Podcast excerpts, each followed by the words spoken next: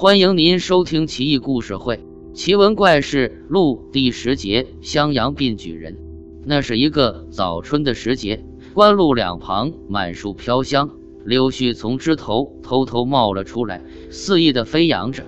湛蓝的天际上飘着几朵白云，仿佛是无边无涯的海面泊着的那片片白帆。贞元末年，于迪调任山南东道节度观察使，兼任襄州刺史，治所在今湖北襄阳。手下有一个候补的书生刘某。顺便说一下，据唐代史料记载，这个官职是专门替补的官员的进京等候圣上的差遣。路上遇到了一个年轻的举人，举人约莫二十来岁。刘某一个人走路甚觉无聊。今日好容易遇到一个可以结伴的人，于是便攀谈起来。那年轻人说起话来有条不紊，清楚自然。两个人相谈甚欢，同行几里地，彼此之间都有些相见恨晚的感觉了。有一日，两个人终于走累了，他们来到一块草地上。刘某有酒，于是两个人用草垫着身体，举杯对金乌，你一口我一口的对饮着。那举人指着前面的一条小岔路，对刘某说：“我家和这里相隔不远，兄台若不嫌弃，可以屈尊下顾吗？”刘某掐指算了一下行程，害怕耽误行程，于是婉言谢绝了。无为在其路，儿女共沾巾。分别之时，举人赋诗曰：“流水涓涓勤土芽，知吾双飞可还家。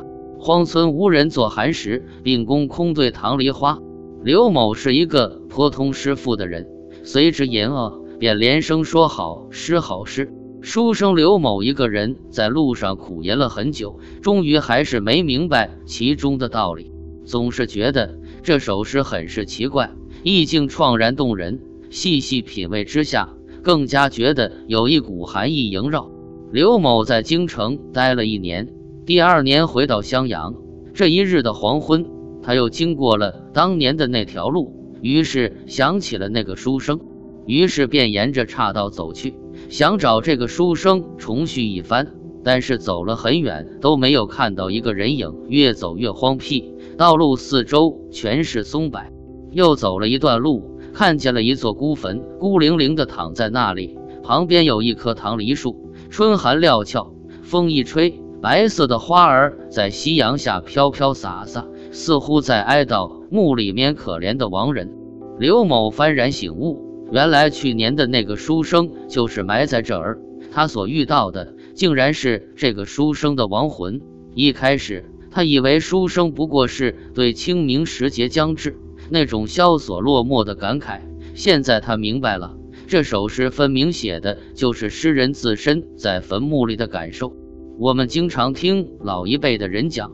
十年寒窗无人问，一举成名天下知。万般皆下品，唯有读书高。可是能够蟾宫折桂的读书人是少之又少。他们从年少开始读书，有时好守穷经，终不得半点功名。那些无聊之极的戏曲小说，有肆意渲染及帝后的好处。所谓宰相女儿抛绣球，皇上即使你公主，而此时的举人抛却妻子。六亲不认，这类例子不在少数。读书人朝为田舍郎，目登天字堂的梦想，对于绝大多数人来说，可望而不可及。所谓金榜题名时，在政治腐败的唐朝末年，几乎为零。旧唐书中所说的士门子弟交相筹作，寒门俊造，十七六七，寒门弟子带着家乡百姓的殷情期盼。带着结发妻子的纯纯爱意，带着年迈父母切切期望，到头来却发现这些荣耀都被那些高官子弟掳走了。穷苦子弟身无分文，无依无靠，葬身于荒郊野岭，只能在那孤寂的野坟里发出“愿来生生于富贵之家”的呓语。